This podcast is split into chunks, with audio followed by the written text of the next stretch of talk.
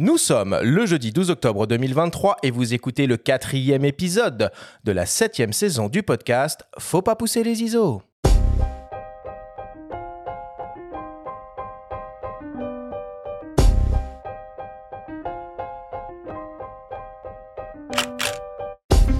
Bienvenue sur Faut pas pousser les ISO, le podcast hebdo pour tous les passionnés de photos et de vidéos.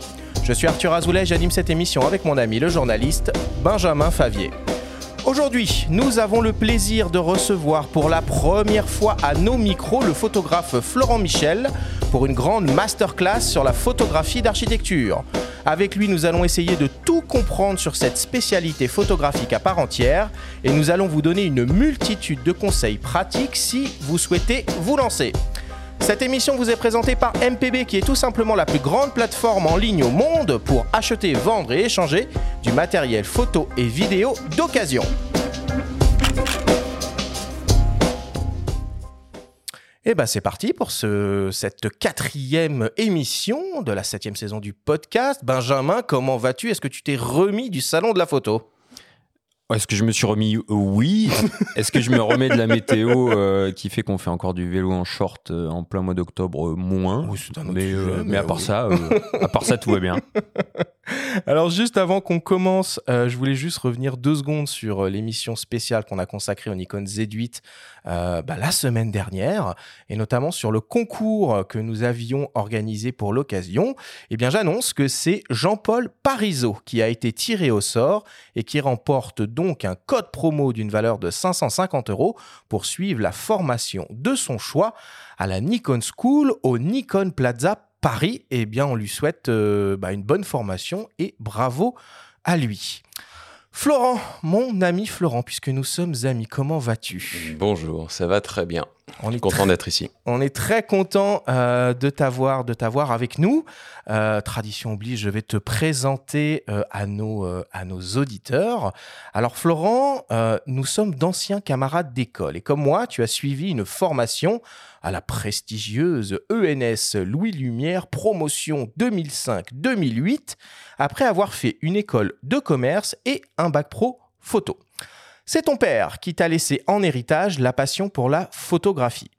Tu cofondes avec deux autres camarades de classe en 2009 11h45, une agence de photographie et de vidéo d'architecture basée en région parisienne, qui devient très rapidement une référence dans le domaine. Aujourd'hui, tu es seul maître à bord de l'agence et signes un travail de commande et un travail personnel. Parmi tes clients, de nombreux architectes, évidemment, mais aussi des institutions, des cabinets et des médias. Florent, en préparant cette émission, je me suis amusé à taper euh, photos d'architecture euh, dans Google et à ma grande surprise, 11h45 arrive en page 1. Euh, tu es Bonne un nouvelle. dieu du, du SEO ou tu es devenu une référence si incontournable que ça en France? Si tu savais. à quel point. non, écoute, c'est toi qui me l'apprends. Ah Euh, ouais, ouais, ouais. Euh, J'ai refait le site il y a pas longtemps avec un meilleur euh, travail de mots-clés, de texte et compagnie euh, pour, euh, pour essayer de faire en sorte justement que ça remonte. Mais euh, en toute sincérité, j'avais aucune euh, connaissance que, que j'étais aussi haut dans les résultats, ce qui est, ce qui est une bonne nouvelle. Et pourquoi 11h45 Euh, à l'inverse, justement, c'est ce qui, euh, c'est ce qui remonte, euh, c'est ce qui remonte le mieux, parce que euh, personne n'a eu la- l'idée absurde de, de, de s'appeler 11h45. Euh, on était, euh, donc on était trois associés, donc déjà ça pouvait pas s'appeler euh, Florent Michel Photographie, donc on- il, fallait qu'on trouve un, un nom commun, et puis on s'est mis d'accord sur euh, sur un nom qui nous faisait euh, marrer simplement, qui avait pas vraiment de sens, qui était euh, qui était justement tu vois pas euh, Archie Picture et, euh, ou, euh, et un nom simple, léger, marrant. Oui, puis C'est- qu'on retient bien finalement. donc. Exactement. C'est par contre à peu près la plus mauvaise heure pour faire de la photo. Euh, ouais. D'architecture, compris. Ah principalement. ouais. Ok, allez, je vous propose qu'on démarre l'émission comme d'habitude avec le Flash Actu.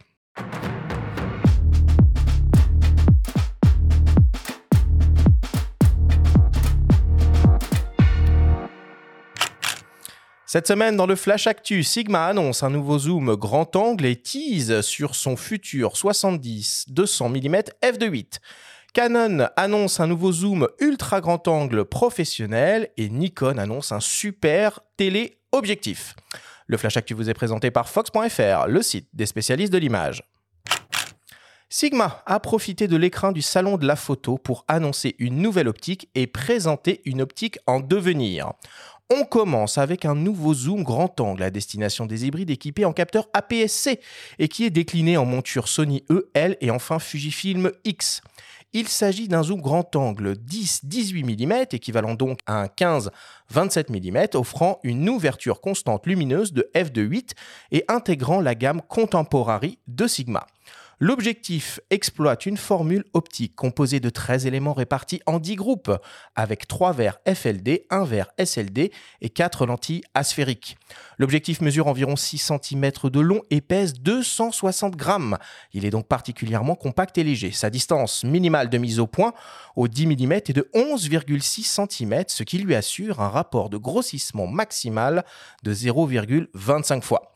Côté autofocus, on retrouve une motorisation pas à pas silencieuse, précise et rapide qui devrait convenir aux exigences des vidéastes. Le nouveau Sigma 10-18 mm f2.8 DCDN Contemporary sera disponible à la fin du mois et proposé au prix de 699 euros. Enfin, Sigma annonce également l'arrivée imminente d'une optique très attendue et qui faisait cruellement défaut à son catalogue. Il s'agit du 70-200 mm f2.8 DGDNOS en gamme Sport. L'objectif sera composé de 20 lentilles réparties en 15 groupes accompagnées d'une nouvelle motorisation autofocus linéaire HLA et d'une seconde génération de stabilisation optique OS2. Il devrait mesurer environ 20 cm de long avec un poids de 1,3 kg. Niveau ergonomique, on retrouvera une bague de diaphragme déclicable et de nombreux interrupteurs de personnalisation. Nous reviendrons prochainement sur cet objectif qui devrait voir le jour avant la fin de l'année. Canon annonce aujourd'hui une nouvelle optique haut de gamme RF qui devrait séduire les amoureux de photographie de paysage et pourquoi pas d'architecture. Il s'agit d'un zoom ultra grand angle 10-20 mm offrant une ouverture maximale de f4 en série L. Ce nouvel objectif est naturellement posé au célèbre 11-24 mm f4 EF qui avait fait grand bruit au moment de sa sortie il y a quelques années. Le nouveau Canon RF 10-20 mm f4 est plus petit et plus léger que son prédécesseur et intègre désormais une stabilisation optique pour limiter au mieux les flous de bouger et améliorer la fluidité des séquences vidéo. Le constructeur annonce un objectif avec une qualité optique exceptionnelle du centre au bord des images, un très faible vignettage et une très bonne gestion des distorsions. On retrouve la motorisation autofocus STM pas à pas, particulièrement efficace en photo comme en vidéo. Le nouveau Canon RF 10 20 mm f4 LIS STM sera disponible à la fin du mois et proposé au prix de 2699 euros. Et enfin, pour terminer, toujours dans le domaine de l'optique, Nikon annonce un nouveau super téléobjectif à destination des photographes animaliers sportifs et des spotters. Il s'agit d'un 600 mm à ouverture maximale f6.3 stabilisé en gamme S le constructeur annonce un objectif qui peut s'utiliser à main levée. Et pour cela, on peut compter sur un poids plume de moins de 1,5 kg et un centre de gravité proche de l'appareil. La stabilisation optique intégrée couplée à une stabilisation capteur permet pour sa part de gagner jusqu'à 6 IL et l'objectif conçu pour le terrain est naturellement protégé contre les intempéries. 600 mm permet de voir loin, mais il est possible de voir encore plus loin grâce à l'ajout d'un convertisseur de focale 1,4 fois ou 2 fois, moyennant quelques compromis au niveau des ouvertures maximales jusqu'au 1200 mm en 24-36 à f11. Le nouveau Nikkor Z 600 mm f6.3 VRS sera disponible à la fin du mois et proposé au prix de 5799 euros.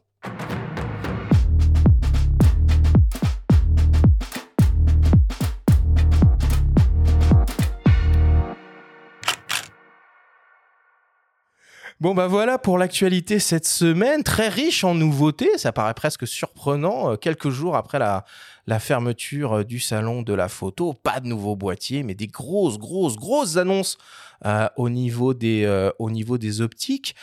Florent, ce nouveau zoom ultra grand angle Canon, est-ce que ça c'est un bon client pour la photographie d'architecture? Je pensais plus aux 600 mm moi, pour la photo d'architecture. Euh, je pense pas, pas pour moi, pas Ah pour ouais ma pratique, euh, pas pour ma pratique à moi. Euh, j'ai un 17 mm et un 24 mm TSE, donc bascule et décentrement, Ouais.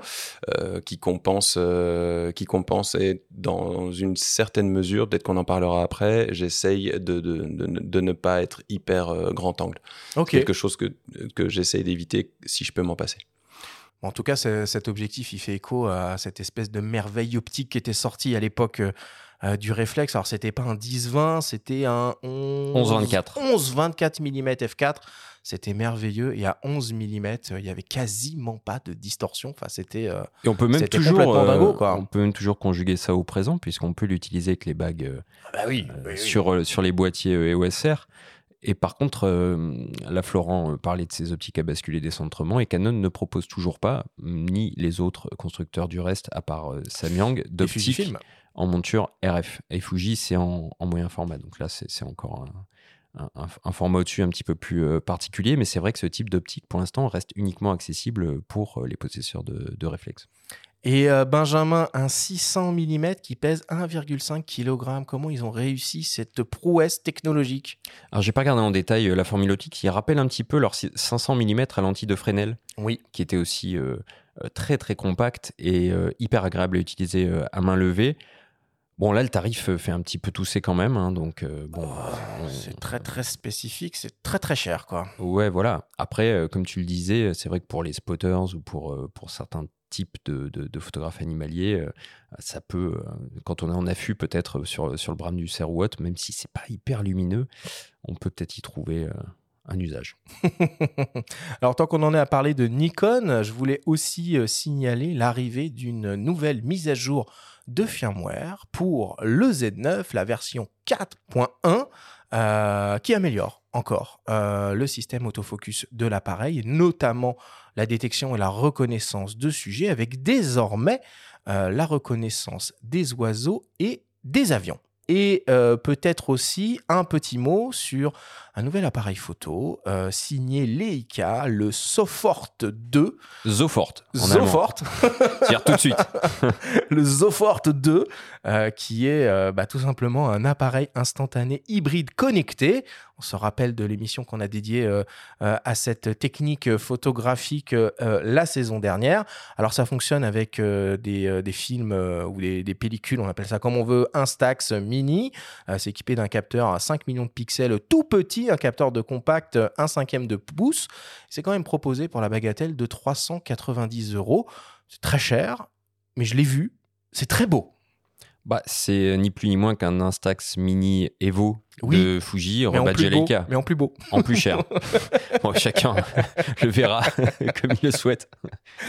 Et enfin, on va faire aussi un petit retour sur la seconde, la seconde édition euh, à la Villette du Salon de la Photo, qui a rencontré un très très beau succès euh, cette année. Et Benjamin, tu as laissé traîner euh, un micro dans les allées du salon et a recueilli les témoignages d'une poignée de visiteurs. On vous propose de les écouter.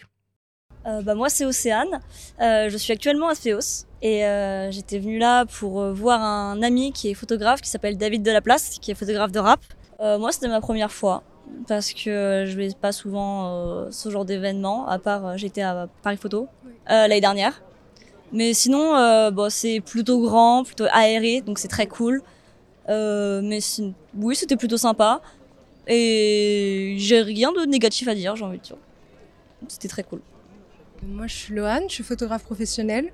Euh, j'ai fini une école qui s'appelle Speos et euh, je suis euh, exposée euh, au, au- comment dire, foire euh, culinaire. Moi, j'ai trouvé ça sympa. Euh, c'est ma première fois. J'ai fait euh, le Paris Photo euh, il y a deux ans déjà, mais je trouve qu'il manque euh, des femmes dans le métier et même des stands, euh, plus de femmes. Il y a beaucoup d'hommes, mais c'est dommage, ouais. Oui, oui, je suis totalement d'accord. Pour euh, rejoindre ce sujet, j'ai vu pas mal de femmes donner des conférences par contre. J'en ai croisé quelques-unes qui. Bon, j'ai pas, je suis pas restée, mais j'en ai vu sur scène, donc euh, ça m'a fait plaisir. Moi, c'est Lou, donc on est tous, euh, enfin, on est en études de photographie. C'est très sympa d'être dans le salon parce qu'on peut voir surtout les nouveautés. c'est surtout un salon qui est là pour les nouveautés en termes de photographie ou accessoires photographiques. Je pense que c'est ça l'outil principal, même si c'est un peu moins le cas qu'il y a plusieurs années. On voit beaucoup moins, on peut toucher à beaucoup moins de choses. Par exemple, les objectifs sont beaucoup moins accessibles pour les tester sur les boîtiers. Mais il, y a quand même, il reste quand même, ça reste quand même là. Hein, par exemple, pour tester les trépieds, c'est quelque chose que j'ai pas trop pu faire euh, moi personnellement. Hein. Les magasins photos sont de moins en moins nombreux. Les salons, ça reste quand même euh, un endroit où on peut vraiment se mettre la main sur euh, que ce soit des lumières ou des trépieds ou même des sacs. On peut vraiment, vraiment essayer les objets. Et avant de les acheter, c'est essentiel. Je m'appelle Marc. On est venu chercher à la fois du matériel, parce qu'on a la possibilité d'avoir accès dans la même enceinte à plein de marques différentes. Et puis aussi euh, aller voir euh, et rencontrer des photographes. Enfin, aller voir des expositions, pardon, et rencontrer des photographes. Et notamment, on a rencontré Jean-Christophe Béchet. On avait déjà rencontré l'année dernière. C'était très intéressant. Par contre, ce qui était vraiment pas au niveau, c'est la qualité de l'éclairage de l'exposition, qui était vraiment très mauvais.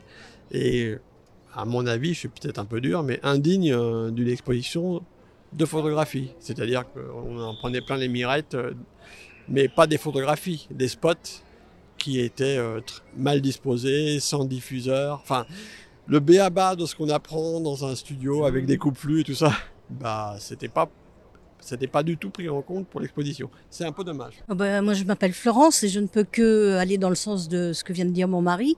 Je suis en train de devenir malvoyante et je n'ai pas pu faire l'exposition c'était tellement difficile et c'est dommage parce que euh, les, les, les, photos doivent être très belles. J'en ai vu certaines dans les livres qu'il euh, qu'il a produits. Euh, les voir en grand, ça aurait été superbe.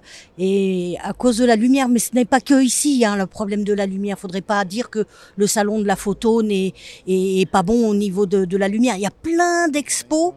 Euh, nous on fait beaucoup d'expos photos, mais plein d'expos à Paris qui sont euh, qui sont mal éclairés mal éclairé. C'est dommage.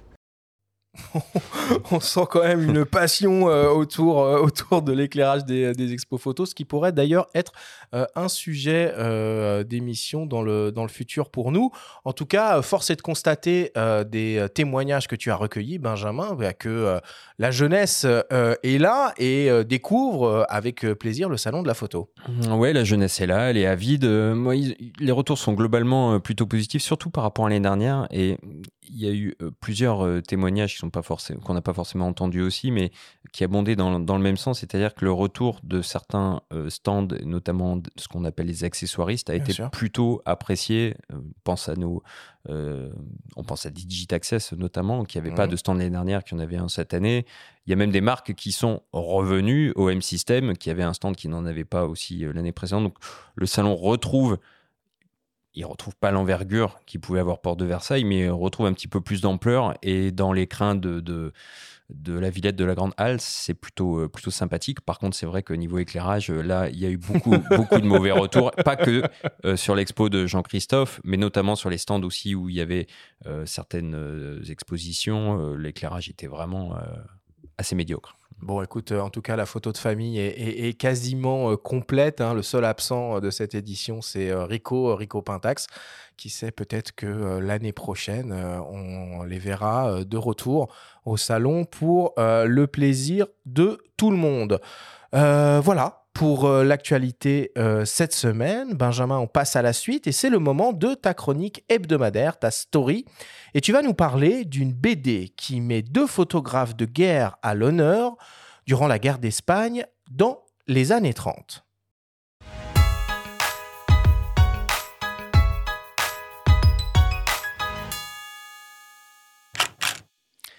Nous sommes le 18 juillet 1936. Âgés de 21 et 24 ans, Hans Namuth et Georg Reisner se trouvent à Barcelone pour couvrir des Olympiades populaires, une manifestation antifasciste organisée en opposition aux Jeux olympiques de Berlin prévus un mois plus tard. Après avoir fui les geôles du Troisième Reich, les deux jeunes photographes allemands ont élu domicile à Majorque et installé un studio. Ce fameux 18 juillet, ils arpentent les remblasses de Barcelone pour le compte du célèbre magazine Vue, qui avait pour leitmotiv Le texte explique, la photo prouve. Surpris, comme la population locale par le soulèvement soudain des troupes nationalistes menées par le général Franco, Namout et Reisner se retrouvent sous le feu des mitraillettes. Armés d'un Rolleiflex et d'un Leica, ils décident de témoigner et créditent leurs photos conjointement. C'est le point de départ de la bande dessinée Photographe de guerre, signée de l'auteur Rénal Pellissé et de l'illustrateur Titouane, qui retrace le parcours des deux photographes allemands devenus reporters de guerre malgré eux durant la guerre d'Espagne.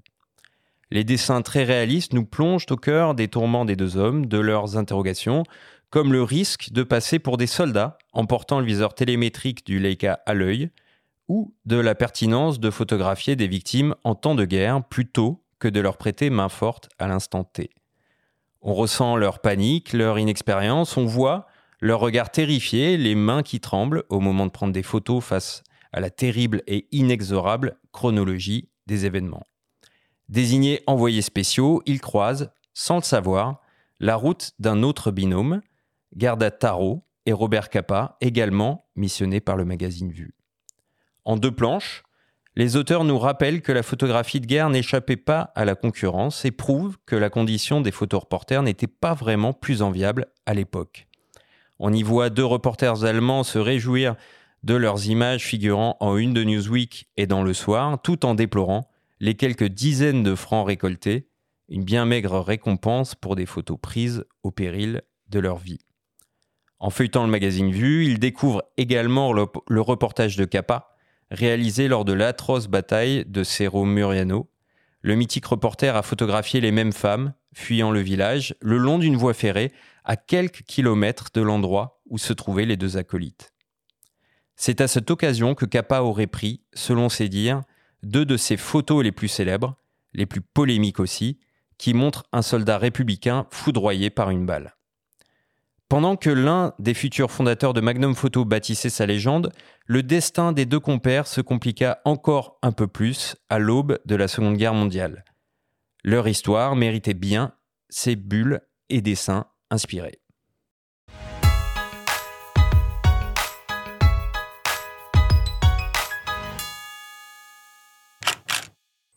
Bon bah finalement cette euh, publication euh, tombe euh, à point nommé puisque on a le prix Bayeux des correspondants de guerre qui se déroule cette semaine. Ouais, alors il s'agit d'une BD euh, éditée par Albin Michel, donc on peut trouver euh, en, en librairie. Il y a d'autres euh, parutions qui font écho aux rencontres, enfin aux rencontres à chaque fois, je pense aux, aux rencontres d'Arles. Non, c'est pas Mais la même on chose. pense au prix Bayeux Calvados des correspondants de guerre et ça touche pas qu'à la photo, mais cette année la photo est particulièrement mise en avant puisque le président du jury est Don McCullin et il y a justement un bouquin qui sort aussi sur Don McCullin euh, qui est l'œuvre de euh, Alain Frachon et Michel Guérin de photographes euh, du monde. S'appelle Don McCullin, Le monde dans le viseur aux éditions de, l'Équateur et ça j'ai pas encore eu le temps de le lire, mais ça vaut forcément le détour quand on connaît un petit peu le parcours de cette, légende du, photojournalisme. Et en tout cas, j'ai trouvé que cette BD était hyper intéressante dans le sens où elle raconte à la fois l'histoire avec un grand H, moi qui n'ai pas fait d'espagnol ou qui ne me suis pas forcément trop intéressé à cet épisode de la guerre d'Espagne, j'ai appris plein de choses. Et surtout cette histoire dans l'histoire de deux photographes, comme il y en a tant en ce moment certainement en Arménie, en Ukraine, euh, et euh, hélas euh, en, Israël et dans la bande de Gaza depuis, euh, depuis une semaine, euh, qui sont sous le feu euh, tout à coup et qui se retrouvent à témoigner euh, un peu malgré eux.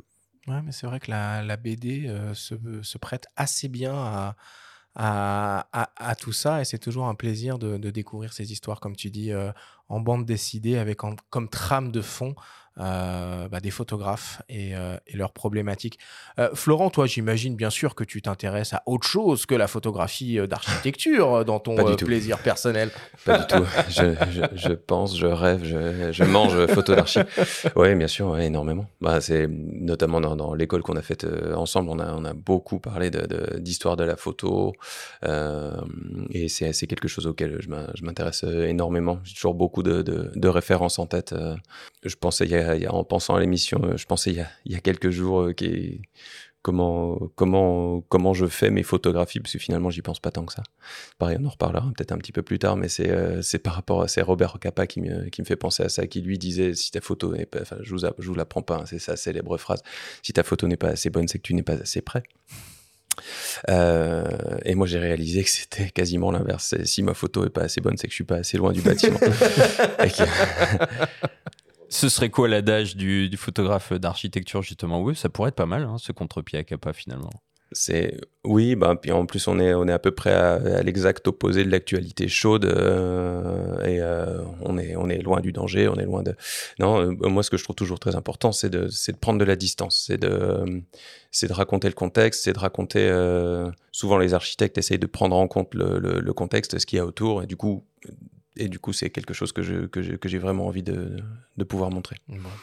Merci euh, Benjamin pour, euh, pour cette story. Euh, je vous propose qu'on fasse une petite pause, une petite respiration et on revient dans, dans quelques secondes après une, une courte publicité pour cette grande masterclass sur la photo d'architecture avec le photographe Florent Michel.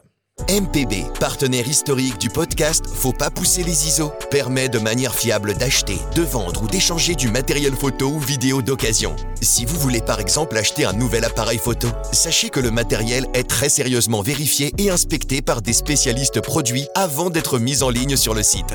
Tout se passe sur mpb.com. Jetez-y un œil. Nous sommes de retour dans Faut pas pousser les ISO avec le photographe Florent Michel pour cette grande masterclass sur la photographie d'architecture. Alors pour commencer, on va essayer de comprendre finalement pourquoi la photographie d'architecture est un genre à part entière et a un lien finalement extrêmement étroit avec l'histoire même de la photographie. Nous avons contacté le photographe Patrick Tourneboeuf, dont le travail Florent, semble-t-il, t'a beaucoup inspiré à tes débuts. Il nous explique. La photographie d'architecture a débuté avec la mission héliographique en 1850 quelques, 55 ou 55, je ne sais plus. Euh, par le biais d'ailleurs d'un archéologue, euh, Prosper Mérimée, qui a demandé à cinq photographes, euh, jeunes photographes de l'époque, de remplacer les architectes en allant, en créant la mission héliographique, afin de documenter les façades des bâtiments officiels en France. et ça a été le début qui aujourd'hui d'ailleurs sont des véritables œuvres d'art, hein, les photos qui ont été réalisées à cette époque. Euh, et c'est toute la dimension d'ailleurs de la photographie d'architecture, c'est d'être à, la lisière entre le document et l'art. L'art, parce qu'en fait, on a quand même une écriture singulière qui émane du photographe, de par sa distance. Il y a aussi effectivement euh, l'architecte ou les architectes qui sont eux-mêmes, qui défendent euh, leur création. Mais le regard du photographe y amène une certaine singularité, une écriture propre. Et ce qui fait que dans l'histoire de la photographie, pour répondre à la question, euh, les premières commandes euh, émanent de la photographie dite d'architecture, en tout cas d'une représentation euh, des façades des églises ou des bâtiments officiels, avec évidemment euh, des conditions à l'époque euh, assez dantesques hein, par rapport à ce que l'on a nous aujourd'hui, qui sont d'une facilité beaucoup plus aisée. Alors qu'à l'époque, il fallait effectivement avoir du matériel sur place, balader avec une, je dirais, une, euh, une petite euh, carriole dans laquelle on développait euh, des films déjà à l'époque. Alors qu'aujourd'hui, la seule chose, effectivement, qui persiste, et je pense que c'est un peu la signature de la photographie d'architecture, c'est le trépied. C'est-à-dire qu'en fait, si on veut bien travailler en photographie d'architecture, évidemment, il y a les optiques, à décentrement, si possible, ou à la chambre, mais l'idéal, c'est d'avoir un trépied pour être bien posé, dont les loges à la lenteur. L'éloge à la lenteur. Si on remonte euh, même encore un petit peu plus euh, euh, l'histoire avant cette mission, les toutes premières photographies étaient des photographies d'architecture, puisque notre ami Niepce, la première photo qu'il a faite, c'est une photo de sa maison, non? Tout à fait. Bah, j'y pensais justement, on peut... On peut remonter effectivement à la toute première photo, le point de vue du gras, euh, qui, euh, qui, qui, était une photographie d'architecture. Après, il faut aussi euh, compenser, c'est pas juste qu'au 19e, ils étaient tous complètement frappadingues d'architecture. C'est aussi que c'est à peu près les seules choses qui bougent pas pendant 8 à 12 heures. Exactement. Trouver un suivi mobile à cette époque, à part essaye, de faire, essaye de faire une photo de ton chat sans qu'il bouge pendant 12 heures. Mais non il y a, y a Daguerre aussi euh, très vite euh, qui, avait fait des photos depuis euh, depuis sa chambre. Enfin, ça, ça, ça, devait être un point de vue en hauteur, donc je, je pense que c'était une chambre de bonne, mais mais qui, qui, donne qui donne sur un carrefour. Et évidemment, avec les temps de pause énormes qu'il y avait à l'époque, il n'y a plus rien de net. Il y a absolument plus rien de net. Donc on a l'impression que Paris est totalement vide. Enfin, c'est le confinement avant l'heure. Et euh, donc ça aussi, c'est pas, ça fait partie des, des, premières photos. Mais la vraie, effectivement, euh, première démarche de photographie, d'architecture, c'est la mission héliographique. Je suis, je suis content que, que Patrick en, en ait parlé. Moi, c'est c'est un moment de la photographie qui m'intéresse énormément. Mmh. C'est en 1851. Ils ont vraiment euh, Mmh. Ils étaient cinq, six photographes. Il y en a quelques-uns que, que, j'aime particulièrement. Il y a Gustave Legray, Édouard Baldus, euh, qu'on qu'on fait des œuvres euh, vraiment euh, superbes, d'une élégance, d'une douceur euh, vraiment ahurissante. Baldus qui faisait beaucoup de ponts, notamment. Enfin, alors après, le, le, défaut entre guillemets de la mission héliographique, c'est qu'elle était, je trouve, un peu éclaté, un peu. Euh, ils n'avaient pas encore suffisamment, je pense, théorisé ou réfléchi à comment, euh, comment diviser les, les, thématiques. Ils étaient un peu tous partis dans, un peu partout en France à faire chacun un peu, un peu tous les sujets. Euh, il y en a qui faisaient des églises et des ponts, l'autre qui faisait que des ponts, l'autre qui faisait que des. Donc, enfin bon, bref. Je trouve que ça se ils auraient pu diviser un petit peu plus clairement les, les, missions, justement. Mais, mais c'est un des plus grands moments, un des des moments pionniers et un des plus grands moments de la, de la photographie. Euh, de la photographie. Et ce, sont eux qui t'ont inspiré principalement ou tu as eu d'autres euh, influences dans, dans, dans, ton boulot? Ils m'ont pas vraiment inspiré dans l'esthétique. Je me suis, moi, ma, ma culture de la, de la, photographie, elle est beaucoup plus inspirée de, de, photographes contemporains. Euh, quand j'étais à l'école, c'était beaucoup euh, Patrick Tournebeuf notamment, euh, qui est dans la même école, enfin la même génération que, que des Stéphane Couturier. Et ils sont beaucoup dans le, dans le frontal, dans la plat, dans la, avec une, une attention toute particulière aux couleurs. et puis ensuite, mes, mes influences ont été, enfin mes influences étaient entre ça et on va dire l'école de Düsseldorf qui est dans, qui est dans la neutralité. Et alors du coup, euh, si on essaye un peu de, de, théoriser les choses, euh, c'est quoi le lien finalement qu'il y a entre le photographe d'architecture et l'architecte? Est-ce que euh, l'un sublime le travail de l'autre ou est-ce que l'un est au service de l'autre? C'est en même temps. L'architecte est au service du photographe, évidemment. Il y a différents niveau de, de, travail enfin, ou de, de perception du métier de, ce type de photographie. Euh, moi, je me considère un peu comme un artisan d'art euh, qui travaille au service et avec euh, un, un, autre artisan d'art. C'est pour moi, c'est le croisement de, deux savoir-faire, de deux points de vue, euh, de deux compétences. Euh. Est-ce qu'il y a un dialogue qui s'instaure entre, entre toi et l'architecte? Est-ce que, par exemple, l'architecte va te dire, bah tiens, je pense que ce bâtiment-là, euh, il va, ce serait bien de le mettre en valeur sous tel ou tel angle, ou toi, au contraire, tu vas peut-être dire, bah, moi, j'imagine plutôt comme ça. Est-ce que ça, ça, ça existe?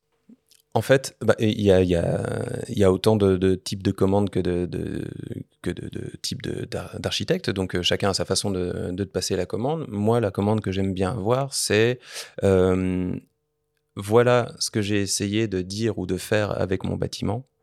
Enfin, et, c'est tout, en fait. Et, et qu'on me donne aucune contrainte, aucune consigne spécifique.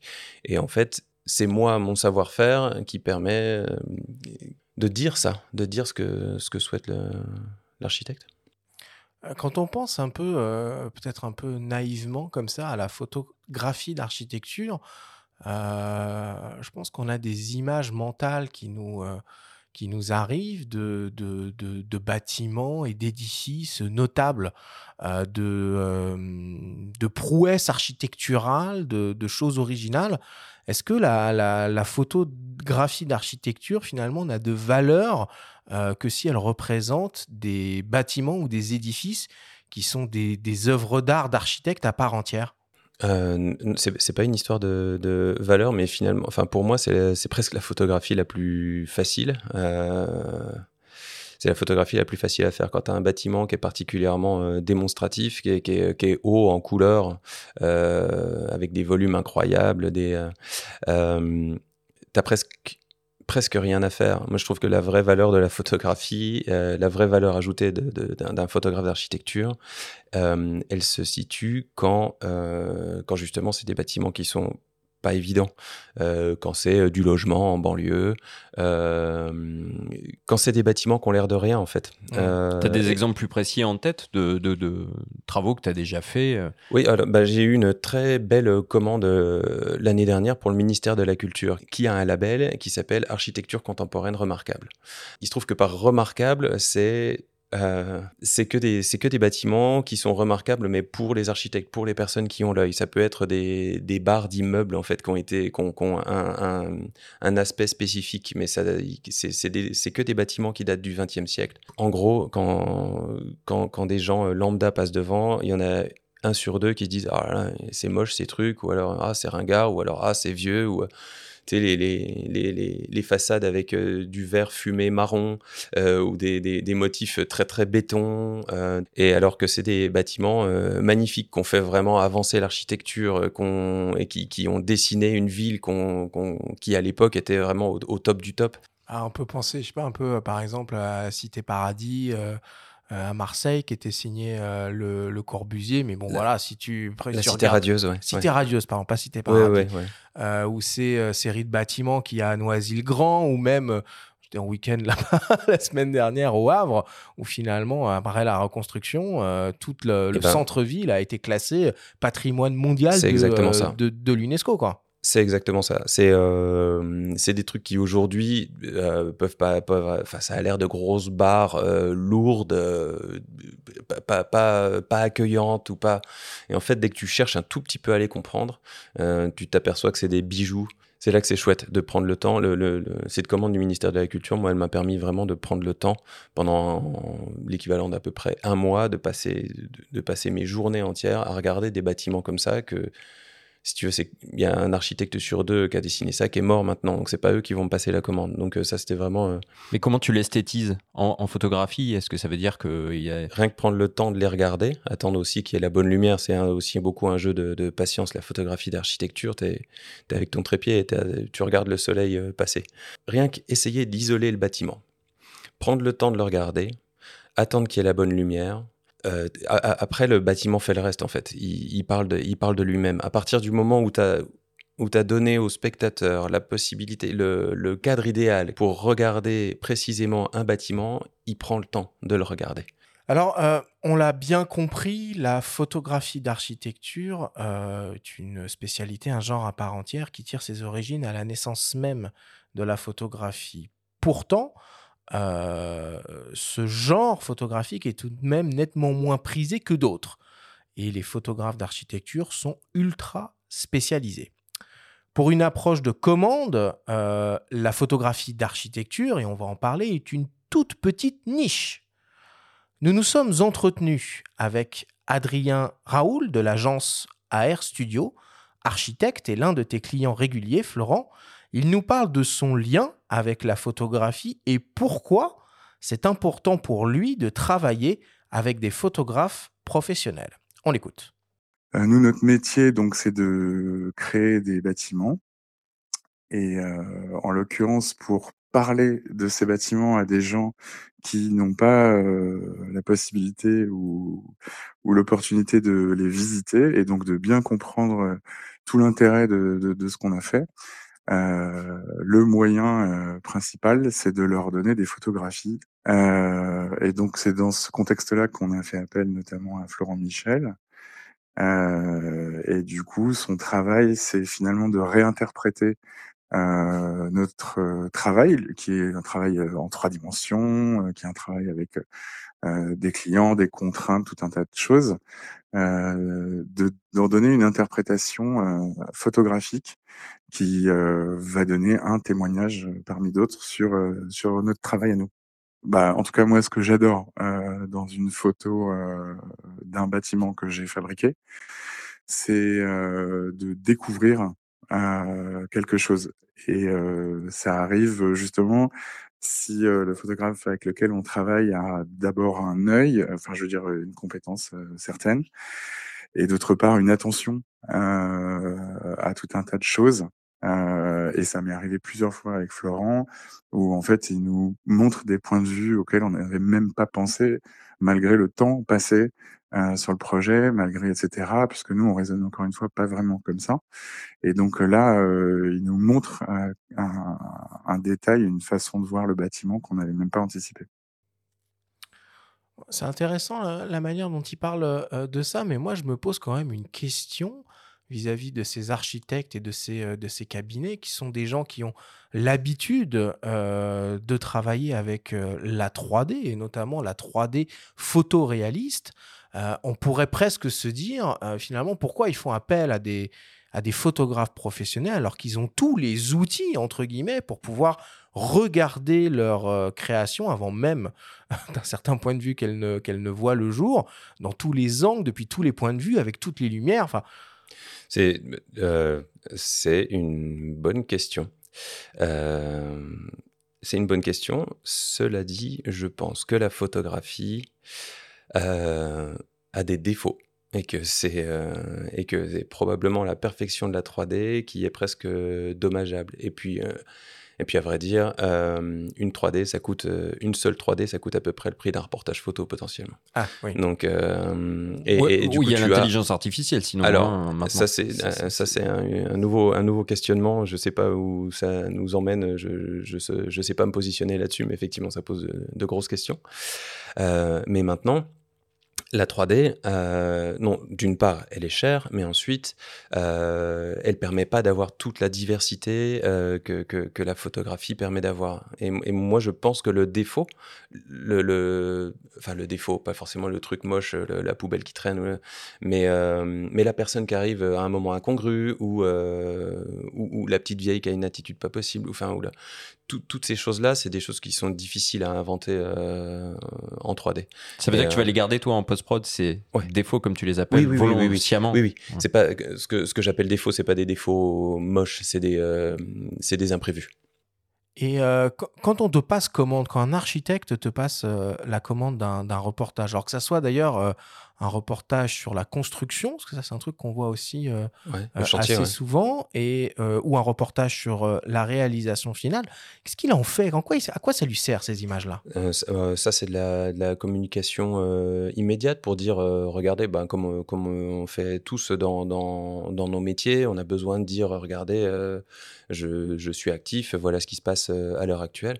Accessoirement, le, le chantier, c'est vraiment une, une très belle étape. Enfin, c'est c'est un truc, c'est très brut. Il y a plein d'éléments à aller euh, à aller chercher. Il y a du bordel, quoi. Il y a, du mais, du bordel que si si tu arrives à l'organiser, ça, peut rendre des choses particulièrement esthétiques. Ben, euh, Stéphane Couturier, dont je parlais tout à l'heure, c'est son cheval de bataille, quoi. C'est vraiment le c'est avec ça notamment qu'il a fait beaucoup de photos euh, connues en organisant euh, en organisant le bordel et en le rendant particulièrement esthétique. Alors tu parles de, euh, de photos connues justement, est-ce que la, la, photographie d'architecture a une, place sur le marché de l'art et dans les, euh, et dans les galeries ou ça reste quand même principalement un travail de, de commande?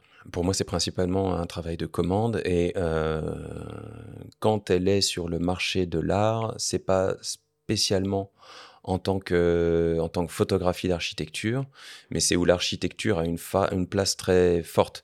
Je pensais à euh, Andreas Gursky, par exemple, où, euh, Ouais. qui, est, qui est- qui est hyper euh, frontal, qui a, qui a toujours, euh, c'est souvent des, des- des structures, euh, imaginées ou non, mais enfin, euh, c'est toujours, il y a un rapport très fort à l'architecture. On peut pas dire que Gursky soit un photographe d'architecture à Mhm. proprement parler. Les Becher, Bernd et Hila Becher, quand quand ils valent très cher à l'heure actuelle sur le marché de l'art, c'est pas c'est pas simplement en tant que photographe d'architecture, c'est en tant que théoricien de l'art presque qu'on réussit à réduire au strict, enfin qu'on réussit à épurer au maximum le- le- la photographie et comment on fait ressortir un, un objet et, et comment on essaye d'être objectif, enfin une nouvelle objectivité euh, prétendue sur un, sur un, sur un objet. Il y, a- il y a une presse magazine euh, qui, qui est forte dans, dans ce domaine-là. Enfin, a- La- le, le, le, magazine d'architecture, euh, ouais, est, assez, euh, est encore assez présent, encore assez euh, beaucoup dynamisé par, bah, par il y a des, des- des tas de publicités, il y a des tas de, de financements derrière qui sont, qui sont encore assez présents parce que bah, le, le, bâtiment, d'une manière générale, est un secteur assez dynamique. On verra ce que ça donne dans les années à venir euh, au, vu du marché actuel. Mais bon, c'est pareil. Ça, c'est comme le. Euh, C'est comme l'intelligence artificielle, c'est des secteurs euh, que, que, que je laisse aux autres. Sur des plaques mouvantes. Ouais, ouais. Bon, on va rentrer maintenant euh, dans, le, dans le vif du sujet et aller sur le terrain euh, avec toi, euh, Florent, puisque la photographie d'architecture, hein, c'est évidemment une, une photographie de terrain. Et on va commencer bah, par parler un peu euh, euh, matos et faire la petite liste idéale du matériel que tout bon euh, photographe euh, d'architecture doit avoir sur soi. Pour commencer, toi, tu travailles avec quel genre d'appareil photo? Un réflexe. Et c'est quel, modèle de réflexe que tu utilises? C'est un 5D Mark IV. 5D Euh, Mark je IV. suis- Ok. Je suis sur le point de passer pas, à... T'es pas passé à l'hybride? Je suis sur le point. Il y a un gap euh, financier, à... une, une petite étape à, à passer. Mais euh, non, j'ai vraiment envie de prendre le temps de, de me poser, de regarder, euh, de regarder. En fait, euh, entre, j'hésite beaucoup entre le R5 et le R6, qui ont tous les deux des, des, des, des compétences. Très différentes et en fait il me faut la moitié de l'un et la moitié de l'autre et, et donc donc c'est un petit peu c'est un peu compliqué à ce niveau-là. Ouais, ça tombe bien, le 5D Mark IV en définition, il est entre les deux. Bah c'est ça, T'es à 30 millions. euh, c'est exactement si ça. tu vas sur le R6, tu descends, le R5, tu montes. Exactement. euh, faut faire un choix. Quoi. Exactement. Et puis pour le, les, les, les rares fois où je, j'en ai besoin pour, euh, pour la vidéo, c'est vrai que c'est pareil. Les deux boîtiers sont, sont, sont assez différents. Euh, donc voilà, j'ai du mal, j'ai du mal à trancher. C'est important l'ultra haute définition en photo d'architecture? Moi, je suis pas un grand fan. euh, Je, je, suis- pas trop dans la course des, millions de pixels. Euh, c'est presque plus une contrainte de, mon point de vue. Euh, euh, juste pour parce que c'est parce que c'est des fichiers lourds, parce que c'est du stockage, parce que c'est pour pour pour tout pour toute la suite. Et j'aime bien me dire que les, enfin, avoir des photosites plus volumineux. Le principe justement du R6 hein, qui a, qui a moins de moins de pixels, donc des photosites plus grands, moins de défauts, moins de voilà, et avoir des optiques euh, assez piquées. Et, euh, et voilà, j'aime plus ce genre de, de compromis-là plutôt que de pousser à tout prix euh, les pixels. Justement, tu parles d'optique, tu as dit que tu avais 4 focales avec toi. Tu as parlé en début d'émission des 17 et 24 à basculer décentrement. Ouais. C'est- C'est quoi que tu as dans ton sac? Alors, euh, ces deux-là, le 17 TSE, le 24 TSE, TSE Tilt Shift. Et ensuite, j'ai deux zooms, un 24-70, euh, ouverture de 8, et un 70-200, ouverture de 8. Euh, pour, la polyvalence. Ça, c'est plus quand je suis... euh, quand je décroche de, de mon trépied et que je vais faire le tour un, peu plus, un peu plus librement. Comme je disais tout à l'heure, que j'ai- j'aime bien m'éloigner du bâtiment euh, pour pouvoir, euh, pour pouvoir le, mettre dans son contexte. Mais dès que tu t'éloignes, tu sais pas exactement de quel objectif tu vas avoir besoin. Donc tu as intérêt à avoir un truc euh, souple. J'essaye aussi très souvent de prendre de la hauteur, de monter chez, chez la petite mamie en face, de monter sur le, dans les bureaux euh, de un tel de, de l'autre côté de la rue et de d'aller le plus loin possible jusqu'à ce qu'on ne voit presque plus le, bâtiment. Euh, mais du coup, pour ça, il faut que tu sois souple. Il faut que tu puisses aller euh, du 24 euh, ou même du 17 si tu es vraiment sur la façade juste en face, au, au 200 euh, si tu es sur une tour qui est à 100 mètres de là. Et c'est important les des grandes ouvertures maximales? Euh, en archi Parce que je me dis que Pas- pas- globalement, pas- tu, tu veux de la netteté un peu partout, quoi. Pas, spécialement. Si tu as envie d'utiliser euh, la bascule pour, avoir un, pour jouer avec un effet maquette, mais Ouais. ça, euh, c'est largement passé de mode. Euh, si tu as, envie de jouer avec ta bascule, effectivement, c'est intéressant de pouvoir vraiment ouvrir beaucoup. Mais sinon, non. Moi, je suis très fermé. Euh, L'architecture, c'est très rigoureux, c'est très net. Euh, le, tilt shift, c'est donc pour récupérer les, perspectives, pour avoir des perspectives bien droites, pour être très respectueux du dessin, des perspectives d'origine de, de l'architecte, on va dire. Bah, un bâtiment, c'est souvent, ça peut être, ça peut être très long et c'est intéressant de pouvoir tout montrer, pour regarder comment les motifs évoluent tout, au long de, tout au long du bâtiment, pour pouvoir voir. Et tu mentionnais un, trépied. Quel type de, trépied tu prends avec toi? C'est genre un, modèle bien lourd, bien hyper stable, ou c'est plus le petit trépied nomade tu veux pouvoir utiliser un peu n'importe où? C'est l'entre-deux. C'est le, le enfin, c'est un trépied nomade, euh, mais qui, a une grosse résistance euh, quand est. Euh, il faut que je puisse l'emmener à peu près n'importe où. Parce que je monte toujours, je suis toujours sur, vraiment sur des toits, les, toits d'en face. Quand je dis les toits, c'est pas une image, c'est littéralement, je suis tout le temps sur des toits, tout le temps sur des balcons, et il faut que je sois rapide, efficace, mais quand même toujours fixe.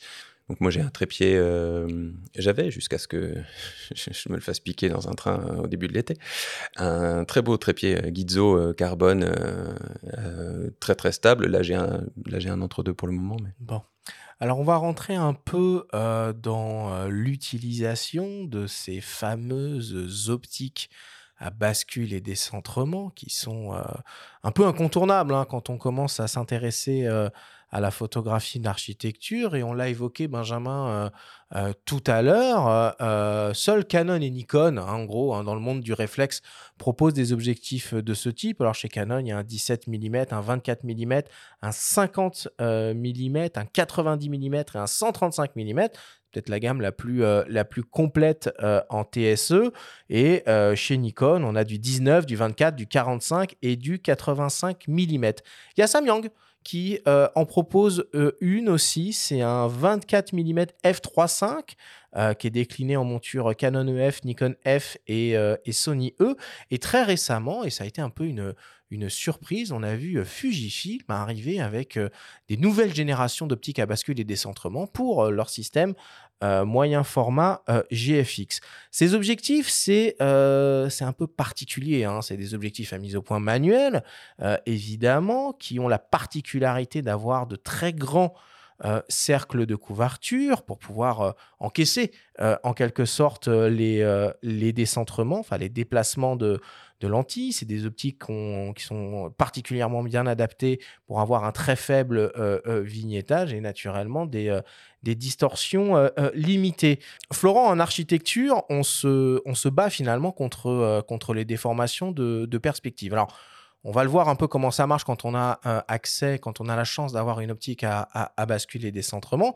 Mais si on n'en a pas, euh, peut-être pour euh, limiter un peu ces problèmes de perspective, le premier, euh, le premier réflexe qu'on pourrait avoir, ce serait déjà de s'éloigner du bâtiment et de reculer pour éviter ces déformations, non? Oui, tout à fait. Bah, alors, il y a déjà quand on commence, quand on n'a pas de budget et que se payer une, une optique à ce prix-là, je sais je sais plus exactement, ça doit être 2000, 2500, j'ai plus exactement les, les, prix en tête, mais quand tu commences, c'est pareil, c'est pas évident, donc euh, tu commences avec un grand angle, euh, tu vises vers le haut, tu as tes perspectives qui partent et puis tu redresses, euh, tu redresses en post-production.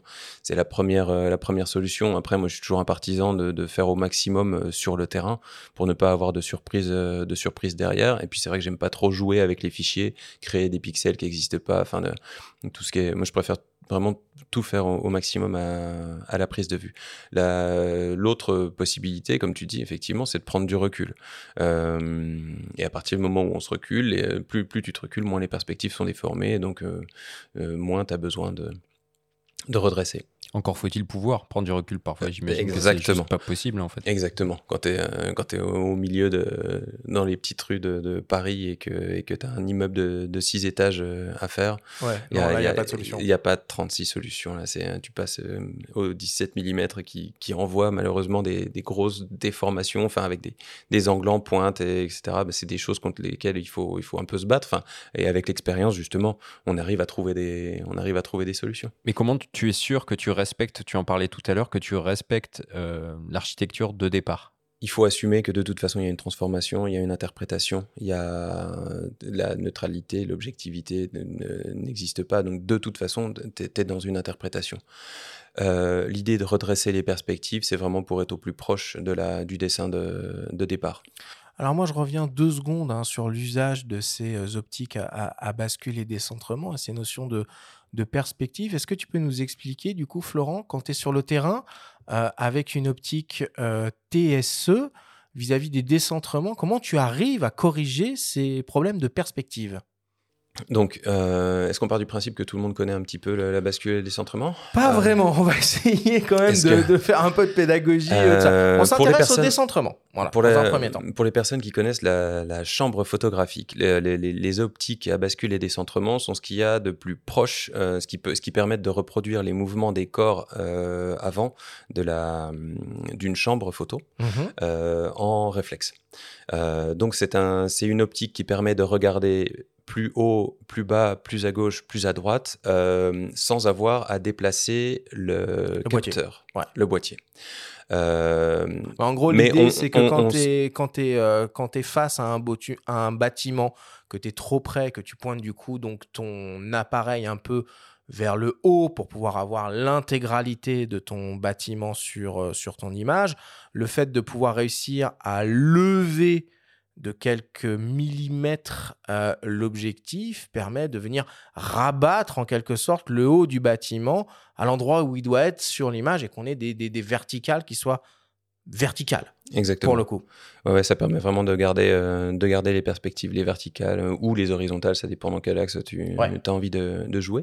Mais donc tu déplaces, c'est tu déplaces ta lentille avant dans, dans telle ou telle direction et ça permet donc de, de viser plus haut, plus bas, euh, tout en gardant les, perspectives. Donc ça, c'était le, décentrement. Et l'autre côté de ces objectifs-là, c'est qu'ils sont capables aussi de pivoter. Euh, c'est ce qu'on appelle euh, la bascule. Et la bascule, elle va influer en grande partie sur la profondeur, euh, la profondeur de champ, qui est euh, aussi un sujet euh, très important en photographie d'architecture. Et pour cela, pour comprendre un peu comment ça, ça fonctionne, il y a la fameuse règle de Schiemflug.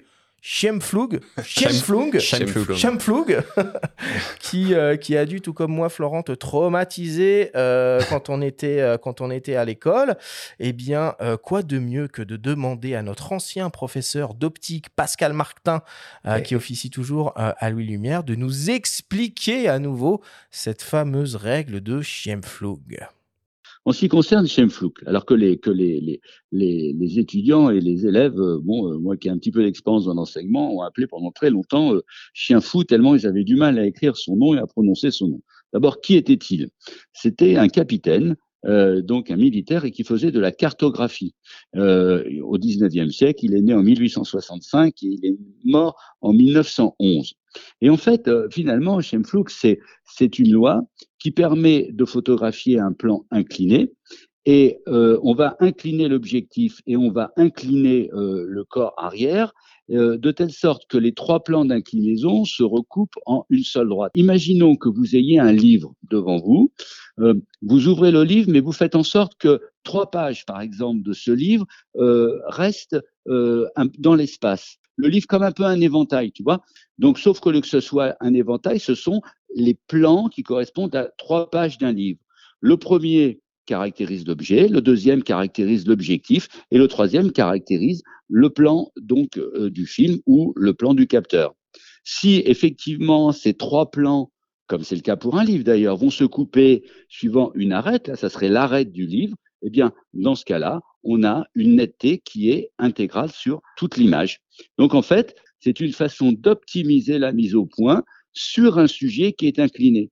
Normalement, quand on fait la mise au point, euh, compte tenu que le sujet est incliné par rapport au plan du, du- du capteur, au plan du film, eh bien, on est obligé de diaphragmer. Or, la règle de Schemflou autorise de le faire sans diaphragmer, ce qui veut dire qu'en plus, si on diaphragme, eh bien, on va avoir quasiment une profondeur de champ infinie. Oh, bah, 15 ans après, hein, c'est quand même toujours aussi euh, abstrait et, euh, Ça et- rappelle des souvenirs, mais- et compliqué. Alors, je vais reformuler la question du coup. Florent, toi, comment tu gères la profondeur de champ sur tes Écoute, images? J'allais te dire que j'étais bien content que ce soit Pascal qui soit occupé de faire l'explication. Déjà que je galère pour vous expliquer le décentrement, mais voilà, la bascule. Euh, écoute, moi, ce n'est pas un outil que, que j'utilise euh, vraiment. C'est euh, c'est aussi. Ça, ça amène d'autres types de, de déformations euh, d'autres types de déformations et je préfère je préfère ne pas l'utiliser. Je l'ai j'ai pu l'utiliser quand sur certaines vidéos notamment pour le fameux effet maquette où là on l'utilise au maximum en ouvrant au maximum et en, en basculant à fond euh, pour avoir vraiment un flou euh, très particulier qui reproduit le flou que l'on a quand on regarde un objet de très près, avec une très faible profondeur de champ.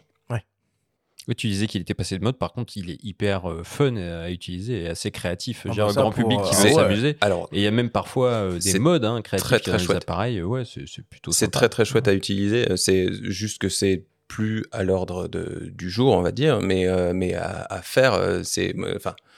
Toute personne qui a un objectif comme ça euh, dans les mains pour la première fois euh, se doit d'essayer la bascule à fond les ballons. C'est- vraiment très cool. Il y a même le effet, photographe euh, animalier Kyriakos Kaziras qui Ah. a fait des séries détournées avec des, des photos à la bascule de Ah, super cool. au grand angle dans, la, dans la savane. Je vous invite à, à aller, à aller voir ça. Super intéressant, C'est superbe. ouais. Voilà, dans d'autres contextes, euh, euh, moi, pour ce qui est du, du bâtiment, de l'architecture, j'essaye de ne pas rajouter des effets, j'essaye de rester au plus proche, euh, parce que je pense que ça en dit suffisamment, enfin que le bâtiment peut en dire suffisamment. Maintenant, c'est pas du tout quelque chose que, quand je dis que c'est passé de mode, c'est dans certains usages. Dans, mais je trouve ça super intéressant, effectivement, de l'utiliser euh, pour de la photographie à l'imanière. Je vais, je vais regarder ça avec plaisir. Bon, alors maintenant qu'on est bien équipé, qu'on a à peu près compris le maniement d'une optique euh, à décentrement, du coup on va les appeler comme ça, euh, maintenant on va commencer bah, à se confronter euh, au sujet, au bâtiment, à l'édifice. Et nous nous sommes entretenus avec le photographe Ludwig Favre qui réalise des photographies d'architecture, de paysages urbains que l'on peut par exemple retrouver à la galerie Yellow Corner. Nous lui avons demandé comment est-ce que lui, il abordait un bâtiment. On l'écoute. En fait, moi, j'essaie de, de l'aborder sous différents angles. En fait, euh, j'essaie de m'imprégner déjà de la, du lieu, euh, du bâtiment, et ensuite, euh, je vais l'attaquer sous plusieurs angles. Je vais chercher des angles assez originaux, avoir un plan d'ensemble, chercher du détail aussi, parce que c'est important sur le travail des architectes. En fait, il y a toujours des, détails qui passent inaperçus lors de, la première rencontre avec le bâtiment en tant que photographe. Et puis, en fait, si tu passes un peu de temps, tu, vas te rendre compte un petit peu de tout ce que l'architecte a essayé de mettre en place. Euh, ça peut être euh, ouais, des, des, des jeux sur les matières, euh, bah après des, des jeux sur les lignes, forcément, des jeux sur les lumières également, qui sont très importantes dans l'architecture. Et, et voilà. Donc en fait, moi, j'essaie d'avoir, en fait, j'essaie de revenir deux fois sur le même endroit parce qu'en fait, la première fois, on a toujours le- l'effet surprise, waouh. Et, donc en fait, euh, moi, j'ai tendance à être un peu euh, excité par ce que je vois et donc en fait, à photographier, à photographier. Et je reviens une deuxième fois, en fait, je me pose et là, en fait, j'analyse euh, un peu plus profondément le, le, lieu et, euh, ce qu'il cherche à exprimer en fait dans une ville, un bâtiment architectural toujours un, c'est toujours un espèce de symbole pour l'architecte. En fait, ça symbolise quelque chose. En fait, j'essaie de, tirer toute la, de tirer une compréhension de, ce qu'a voulu faire l'architecte dans son ensemble et pourquoi il l'a inclus euh, de telle manière en fait dans la ville. euh, voilà. Alors, euh, toi aussi, Florent, quand tu abordes pour la première fois un, bâtiment, euh, tout ne se fait pas en un seul coup, en une seule visite. Tu reviens à plusieurs reprises. Comment ça se passe pour toi? Euh, J'essaie de faire une journée par bâtiment, mais euh, je, je rejoins vraiment euh, ce, ce que dit Ludwig, c'est que euh, c'est que c'est avec le temps qu'on arrive vraiment à comprendre. Il n'y a, pas de secret. Quand tu es pressé, euh, impatient, euh, ce que je peux euh, très souvent être, euh, j'ai enfin, appris à ne plus l'être pour, euh, pour l'architecture parce qu'il n'y a, a pas de secret. Il y a vraiment euh, que le temps qui te permet d'intégrer complètement euh, ce que l'architecte a, a voulu dire. Euh, ce que, ce- le, le- je- mais je suis pas mal en, en- en- comme, comme Ludwig euh, en deux phases, euh, avec euh, le matin où je suis un peu plus à partir euh, dans, plusieurs directions, à sauter à l'évidence, à regarder, euh, bam, cette excroissance incroyable, cette couleur euh, dingue, ce, tel ou tel motif assez évident. Euh, et puis quand je reviens plus tard l'après-midi ou en, en- soirée, euh, je regarde beaucoup plus les détails, je regarde, enfin, et les détails et dans son ensemble, je, je regarde les choses avec beaucoup plus de, de calme et de, de distance. Mais est-ce qu'il y a des saisons et donc du coup des lumières qui s'y prêtent plus? Ou en tout cas que toi tu vas préférer pour la pratique Ou euh, c'est vraiment euh, finalement n'importe quelle saison, tu peux pratiquer de la photo euh, d'architecture? Toutes les lumières de toutes les saisons sont intéressantes. Euh, Il y a des moments qui sont plus ou moins courts ou plus ou moins longs, des moments intéressants ou problématiques qui sont plus ou moins longs ou courts euh, en fonction de, de, la saison. En été, tu as un gros gap euh, de, de, de 4-5 heures en plein milieu de journée où franchement, quand, quand, tu regardes les, les photos, tu as l'impression que tu, tu, crèves de chaud, ça, tout est ultra contraste, il y a des ombres portées de partout, c'est plombé. Quoi. Donc, euh, donc cette période est très, ce moment est très long dans la journée euh, en été, en hiver euh, beaucoup plus réduit et de fait la, la, lumière est beaucoup moins euh, zénitale, beaucoup moins plombante. De toute façon, mes lumières préférées sont les couchers de soleil, qui sont, il y a des nuances différentes en été, en été ou en, ou en hiver, mais enfin pas le coucher de soleil, pardon, les, les 20 à 30 minutes qui suivent l'heure exacte de, du coucher de soleil. Non, parce qu'on peut peut-être penser naïvement que parfois la lumière zénitale peut être un atout, surtout dans un environnement urbain où tu vas avoir un bâtiment qui va être entouré de plein d'autres de même taille et donc recevoir forcément moins de lumière à, à d'autres moments. Et donc ça va être le seul moment où il va peut-être éclairer quand euh, le soleil Alors, est, au zénith. Ouais, tout à fait. Euh, sauf que euh, tu n'as pas forcément intérêt, enfin moi en tout cas, je n'aime pas forcément avoir de la lumière directe sur ma façade. Euh, J'aime presque plutôt euh, être tout le temps à, contre-jour. Ça met plus en avant euh, certains, certains volumes, ça, met les, ça, ça, ça, ça fait des lumières rasantes sur les arêtes et ça te fait des ciels moins bleu, azur, euh, moins quand tu es, à contre-jour, ça te fait tout de suite des, ciels beaucoup plus euh, délavés, que j'ai même tendance à accentuer justement au, développement, parce que j'aime pas trop les saturations de, de couleurs, euh, je suis plus sur des images assez calmes, euh, ou justement, toujours pour en revenir, à laisser le bâtiment parler de lui-même. Euh, parce que si le point de vue est bon, si la lumière est bonne, a priori, le bâtiment parle euh, tout seul. Mais j'imagine qu'il y a aussi tout un travail de, repérage et de préparation en amont de ta venue. Est-ce que tu essayes d'anticiper euh, la lumière, comment elle va être, comment elle va réagir sur le bâtiment par rapport à ce qu'il y a autour Avec quoi tu fais ça? Je sais pas, il y a ouais. des applications euh, boussole, ah bah mais... Google Earth. Euh, J'imagine aussi que la météo, c'est un vrai sujet. Mes deux, exactement, ouais. ouais. Bah, mes, mes, mes deux euh, amis principaux, c'est Google Earth et, et des applications météo. Euh, J'en ai pas une en particulier parce qu'en en fait il faut toutes les recouper parce que vous avez déjà eu affaire à ça. On vous promet un, un week-end de super beau puis il flotte, euh, mais faut pas aller au Havre aussi en week-end. Pas... ah, il faisait très. Pas... Il faisait très très bon, c'est baigné même. il fait très souvent beau, euh, contrairement à ce qu'on comprend. Ouais. C'était juste pour reprendre l'exemple de tout à l'heure. Non non, mais euh, on peut avoir souvent des déconvenus avec la météo, donc bref, je recoupe euh, plein plein d'applications. et pour ce qui est de, de, de la de la course du soleil, je, je la mets toujours en perspective avec avec une carte avec Google Earth simplement, euh, où je regarde comment est axé le bâtiment et du coup quelle façade va être intéressante à quelle heure. Euh, et je fais également euh, un repérage en 3D sur Google dans les villes qui sont euh, scannées en 3D euh, pour pouvoir justement, euh, toujours pour en revenir à la même chose, regarder les points de vue alentour, euh, les tours qui sont, euh, qui sont à, quelques, quelques encablures de là, sur lesquelles je pourrais peut-être remonter. voilà, c'est comme ça que j'essaie de faire mes repérages. Et justement, tu parles de, tu parles de points de vue. Selon toi, c'est quoi les, évidemment, ça doit dépendre des types d'édifices que tu, euh, que tu veux photographier et ça doit dépendre naturellement aussi de l'environnement dans lequel cet édifice se trouve. Mais euh, grosso modo, toi, ce que tu essayes, c'est d'avoir le, le plus de recul possible. Est-ce que tu essayes de te mettre à niveau? Est-ce que tu essayes de te mettre au sol? Est-ce que tu essayes de prendre de la hauteur? C'est quoi, selon toi, le, le point de vue idéal pour euh, photographier un édifice? Je parle dans son ensemble, hein, évidemment. J'essaie très souvent d'avoir un point de vue euh, moyen, on va dire. euh, d'un spectateur lambda, d'un passant lambda. Euh, c'est-à-dire que je le mets à une hauteur moyenne, je sais pas, ça doit être à peu près 1m70, une, une hauteur... Euh, hauteur Dieu normaux Ouais, c'est ça, très moyen, pour que chacun puisse se projeter. Il y a d'autres archis qui prennent, qui ont, des trépieds immenses, qui se promènent toujours avec un trépied, et, et pourquoi pas, évidemment.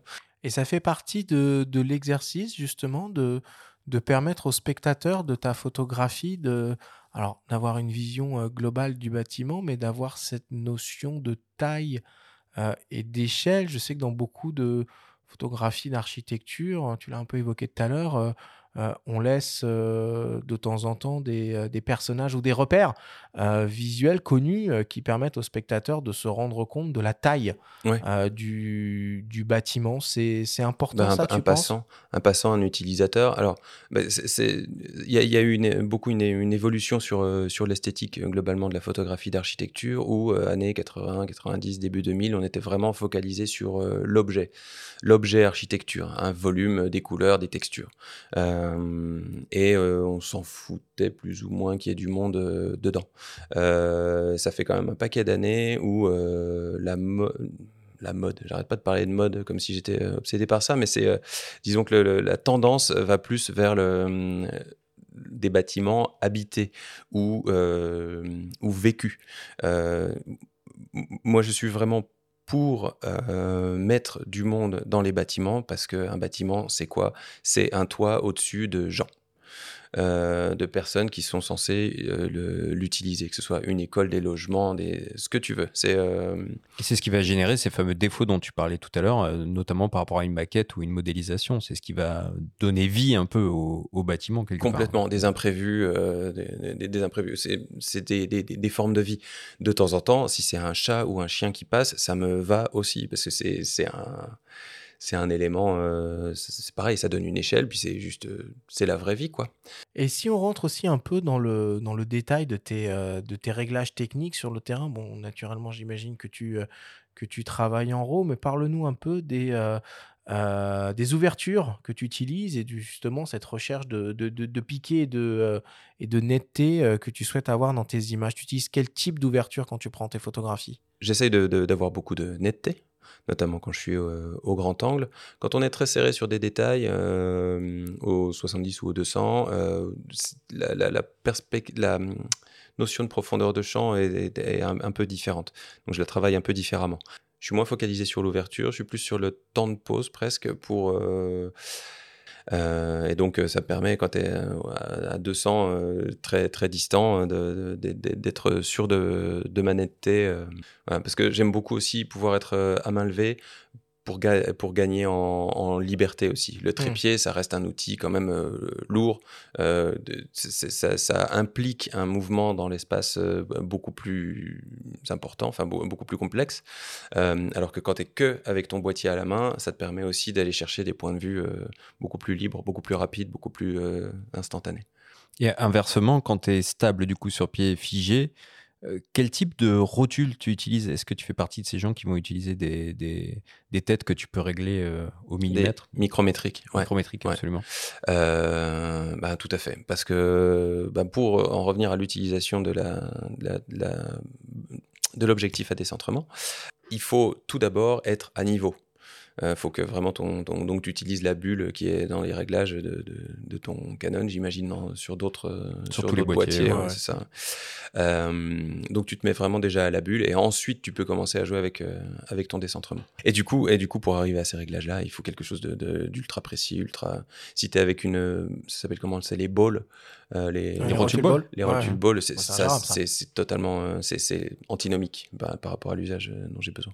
Et pour terminer, Florent, j'aimerais qu'on parle un peu aussi de, post-production et de la place surtout que prend la, post-production dans ton travail et peut-être même jusqu'où tu te permets d'aller. Alors c'est souvent un, débat enflammé, hein, on peut dire, sur du portrait ou de, ou de la photo de mode. Euh, je pense que le même type de raisonnement peuvent s'appliquer aussi euh, à la photographie euh, d'architecture et à l'éthique, entre guillemets, qu'on peut imaginer autour de tout ça. Jusqu'où tu vas dans la, dans la retouche et dans l'embellissement, on va dire, des, des choses?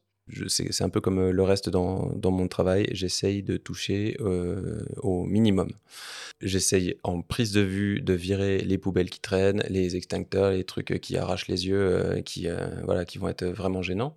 et pour ce qui est de la retouche, en fait, je, je distingue deux types de retouches. Il y a les éléments extérieurs de, qui polluent euh, l'esthétique, euh, qui sont pas du fait de l'architecte, et la retouche qui concerne le bâtiment, euh, le bâtiment lui-même.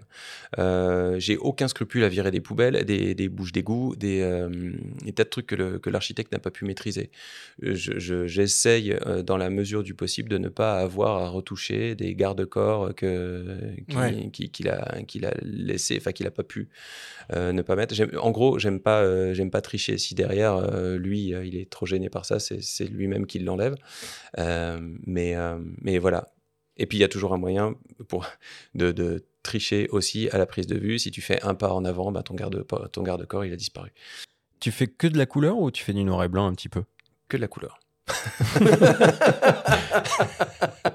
Parce que moi qui suis profane en photo d'architecture, j'aime beaucoup ce que fait Tadeo Ando par exemple. Enfin, j'ai découvert il n'y a pas longtemps. Euh, ce, photographe et, ses œuvres. C'est hyper graphique. Alors Tadao Ando, lui, c'est l'architecte, mais, euh, mais du coup, comme il est très très béton, euh, ça appelle énormément de, de, le, noir et blanc. Il y a des, ça, ça n'empêche qu'il y a des photographes en noir et blanc. Il y a Hélène Binet, par exemple, qui travaille énormément le noir et blanc, qui a une attention à la couleur, une douceur, enfin une, une élégance dans sa photographie qui est, qui est, assez, euh, assez géniale. mais je pense qu'on s'éloigne, enfin, ou qu'on passe à côté de tout un pan du, projet, d'un bâtiment, euh, si, euh, si on reste uniquement en, noir et blanc. Et que, euh, très, très souvent, la couleur est, très importante. très importante. Les, nuances qu'il y a au moment du coucher du soleil, dont je parlais tout à l'heure, elles sont très colorées dans des nuances très, très douces. Ça, par exemple, si tu passes en noir et blanc, bah, enfin, tu passes potentiellement à côté de ces nuances-là. Bon, allez, on va conclure, euh, on va conclure là-dessus. Merci beaucoup, Florent, euh, de nous avoir fait euh, découvrir ton métier et de nous avoir fait découvrir la photo d'architecture, qui, pour ma part, était un domaine que je connaissais pas énormément. Merci beaucoup et on passe naturellement au débrief.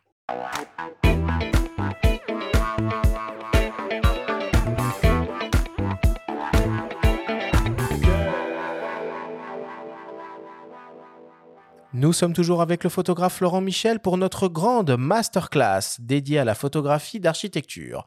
C'est le moment du débrief qui vous est présenté cette semaine par ipln.fr, le spécialiste photo et vidéo. Alors Florent, si on devait essayer, et ça va être dur, de hmm. résumer et de synthétiser en quelques minutes tout ce que l'on s'est dit pendant cette émission. Première question, c'est quoi pour toi la photographie d'architecture? Euh, la photographie d'architecture, à minima, c'est un moyen pour l'architecte de présenter ses projets sans qu'il ait besoin de déplacer tout le monde pour venir le, montrer. Euh, au mieux, c'est ce que moi j'essaye de faire, euh, c'est un moyen de surprendre l'architecte lui-même sur son propre projet euh, et d'arriver à séduire avec euh, des photos de bouts de béton et de trucs auxquels personne ne fait attention le, grand public. Il y a un élément qui va un peu à rebours de notre époque, mais Patrick Tournebeuf, dans son témoignage au cours de l'émission, faisait un éloge de la lenteur aussi, en écho à ça que ça, t'évoque quelque chose, toi, dans ta pratique? Oui, alors bah, là, je parlais de la, du, point de vue de, du spectateur, de la photographie. Moi, de mon point de vue à moi, c'est effectivement. Euh, c'est ce que j'aime euh, c'est ce que j'aime vraiment particulièrement dans, dans cette photographie là c'est que je passe la journée en tête à tête avec le bâtiment et que je n'ai qu'une chose à faire entre guillemets c'est attendre que le, le soleil passe de l'est à l'ouest euh, et c'est effectivement tout, tout à fait ça. C'est une, éloge de la lenteur euh, tous les jours. Est-ce que tu peux nous rappeler euh, d'où vient la photographie d'architecture et en quoi finalement elle est liée à l'histoire de la photographie euh, tout court? La photographie d'architecture, hein, c'est euh, tout simplement la première photographie euh, qui a existé, le point de vue du grade de, de Niepce, euh, pour des raisons techniques principalement, mais très rapidement, c'est quelque chose, on, a vu la photographie comme un outil de faire des relevés rigoureux et authentiques. c'est ça qui a lancé notamment la première commande photographique de, de euh, qui s'appelait la mission héliographique en 1851, euh, qui était une espèce de relevé d'état des lieux euh, des bâtiments et des paysages de la France.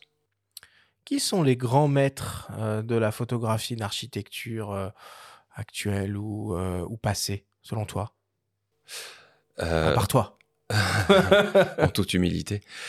Euh, c'est dur. Euh, euh, dans les passés, dans ceux qui sont passés, il y a, des, il y a Julius euh, Schulman euh, qui, a, qui, a, pas mal marqué la, photographie d'architecture. C'est un Américain dans les années 50-60, si je dis pas de bêtises.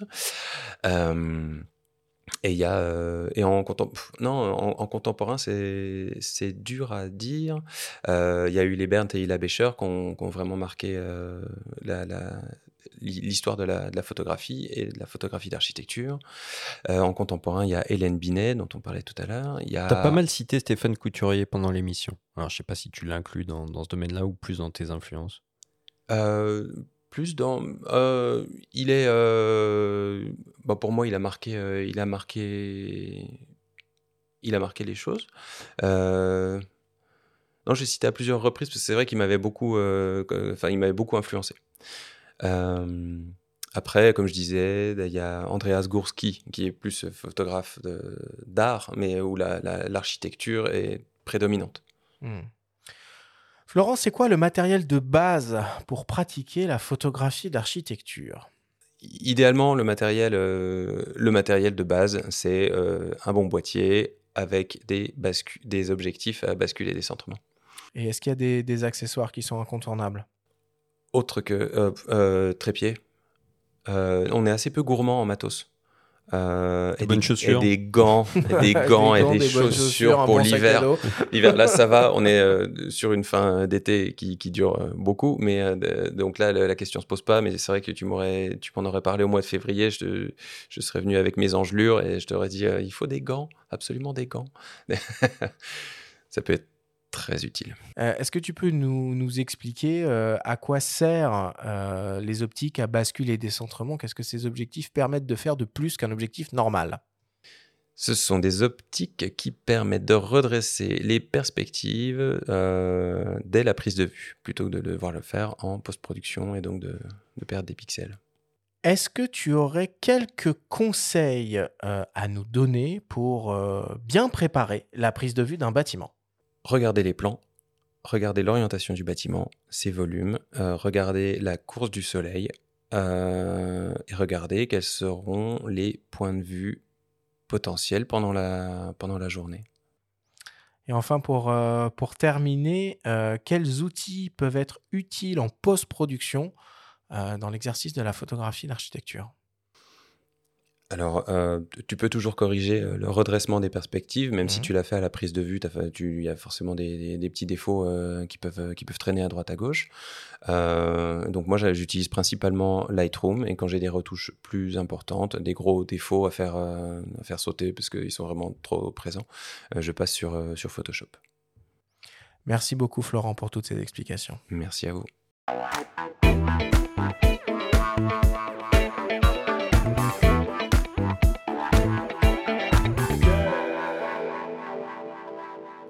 Il est temps de passer à la dernière partie de cette émission et d'attaquer le traditionnel quiz.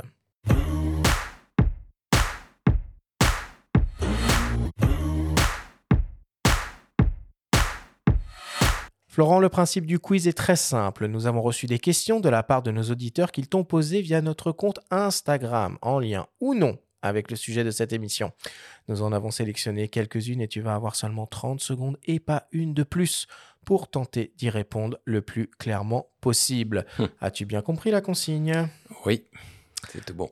Alors on y va avec une première question qui nous vient d'un certain Édouard. Quelle formation ou quel parcours suivre pour devenir photographe d'architecture? Comme à peu près ah, avec le décompte. Euh, comme à peu près pour n'importe quelle photographie, euh, ça dépend aussi des caractères. Il y a des Louis Lumière était une très bonne formation euh, pour ça. C'est une formation rigoureuse, carrée. Après, certaines personnes vont dire que la formation, ça sert à rien et que y aller en autodidacte, c'est plus enrichissant. Voilà. Mais les écoles classiques, Louis Lumière, Gobelin, je pense que c'est bien. Mais euh, ça fonctionne aussi pas mal avec des, des assistants ou pas? Par exemple, toi, tu travailles avec des assistants sur le terrain? Pas sur le terrain. D'accord. Sur le terrain, euh, je- euh, mon, mon trépied, mon boîtier et moi, de, c'est on se tient à compagnie. Allez, deuxième question qui nous vient d'une dénommée euh, Marie. Est-ce que tu aurais quelques spots à nous conseiller pour s'essayer facilement Hmm. à la photographie d'architecture Hmm. à Paris? Ah, le piège. Euh, super intéressant comme question. Euh, ça dépend des, Moi, j'aime bien des vieilles tours des années 70. Il y en a dans, dans, le 19e. Il y a aussi. euh, mais ça dépend de l'esthétique que tu as envie de, de mettre en avant ou que tu as envie d'aller chercher. Mais des tours comme les Mercuriales, Porte de Bagnolet ou, ou des icônes. des icônes comme. c'est pas le moment de chercher des noms.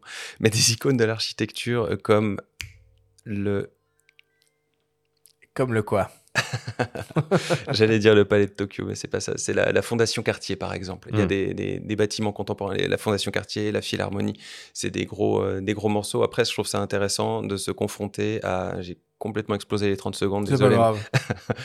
mais euh, je trouve ça intéressant de, faire des bâtiments relativement faciles comme ceux-là, mais aussi d'aller vers des bâtiments euh, moins évidents, comme des tours des années 70 qui sont plus durs, euh, plus durs de prime abord. euh. Moi, je me souviens qu'à l'époque où je testais des, euh, des optiques hein, pour feu euh, focus numérique, quand j'avais des grands angles, j'aimais beaucoup euh, aller me balader. Place des fêtes. Non. Non non, pas place des fêtes, mais euh, à la fondation euh, Vuitton, là, qui est dans le, le bois de Ah oui, ça, il faut un peu de Boulogne. chemin. Boulogne, ouais. euh, Mm. c'est super, quoi, parce que là, Ah déjà, le bâtiment est magnifique, et puis euh, on peut vraiment s'amuser euh, en Oui, oui, photographie oui, sur, oui. euh, sur les lignes, les courbes, les formes, les lumières, les machins. Enfin, c'est euh, c'est infini comme, euh, comme Tout sujet. fait. Oui, oui, oui. Bah, des grands classiques de l'architecture, c'est- c'est c'est une bonne idée. ouais. Troisième question qui nous vient d'un dénommé Jojo. Sans parler des optiques à bascule et décentrement, quelle focale privilégier pour de la photographie et l'architecture? Euh, des optiques à basculer des centrements, je dirais. Euh, si tu n'as pas ces optiques-là, ben, il faut avoir du grand angle et donc faire de la post-production. Mais si tu veux dire éviter de, de, de, de redresser les perspectives, il n'y a pas de secret, c'est prendre de la distance. C'est c'est reculer, reculer, reculer. Euh, mais à nouveau, si tu es dans Paris, dans un endroit très contraint, c'est vachement dur. Hmm. Et si tu devais euh, recommander un grand angle, parce que c'est toujours un peu la même question, on a le même débat en photographie de, de paysage, euh, on part sur du 14, du 18, du 20, du 24, du 28, est-ce qu'il y a un truc euh, qui est pas trop mal euh, Alors, bon, J'imagine bah, qu'il faut pour- pas tomber dans le fichier, évidemment, mais euh, Ben, ouais, ouais, Et la OA propose un 15 mm zéro distorsion. c'est vrai, C'est- les optiques 0D, c'est vrai. Ouais. Euh, en dehors de, de- des distorsions et compagnie, c'est le- c'est très vite le, les, les- les perspectives qui vont être ultra, ultra, ultra fuyantes. Euh, donc, euh, le- les très grands angles, c'est bien si tu es vraiment frontal. euh, au maximum, mais dès que tu pars sur les côtés, tu as, des perspectives Ouais. qui fuient, qui tu as, des pointes alors que ton bâtiment, c'est un cube. Donc, donc c'est se, méfier des, très, grands angles. des, des très grands angles. Moi, je- je- j'utilise le plus possible le, le 24 plus que le 17. Ok. Voilà, qui est plus calme. Bon. Et pour terminer, une question de mes soins, une question qui tue.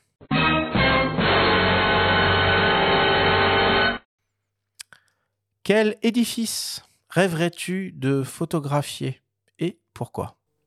Hein.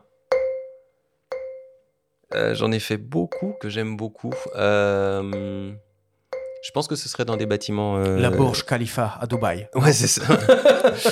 Euh, je pense que ce serait dans des bâtiments euh, anciens, dans de. hum, J'en ai déjà fait de la cité radieuse, mais c'est ce genre potentiellement d'architecture que j'aimerais beaucoup faire. Peut-être Bra. Brasi- ouais, le Corbusier, donc à, Ma- à Marseille.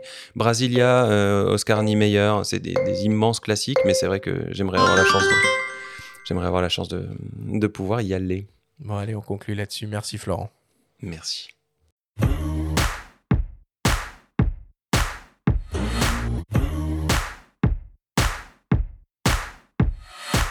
Nous voilà désormais à la fin de cette émission. Florent, une nouvelle fois, merci d'être venu euh, dans notre studio euh, bah, pour nous parler de ton, euh, de ton métier et de cette spécificité qu'est euh, la photographie d'architecture. Est-ce que tu as des actualités particulières que tu souhaites partager avec euh, nos auditeurs en ce moment ou pas spécialement euh, au vu de ton regard? Euh, je vais faire des photos de la Tour Eiffel demain. Ok, C'est rigolo. bah ouais, très bien. Basculer les décentrements, obligatoirement ou... Ah, là, on est un peu plus calme, on est un peu plus tranquille. On peut aller sur la rive d'en face. Ouais, euh, tu on, peux aller, on tu peut avoir deux ou avoir un 300 point mètres de recul. très très loin là pour, euh, ça. pour le coup, c'est plutôt, euh, c'est plutôt confort. Merci en tout cas. La semaine prochaine, on s'intéresse à un sujet pour le moins épineux. Zoom ou focal fixe Voilà la question à laquelle nous allons essayer de répondre avec nos invités Pierre-Marie Salomès du magazine Chasseur d'images et le photographe Robin Jafflin. Merci à tous de nous avoir écoutés. Prenez soin de vous et on se retrouve la semaine prochaine.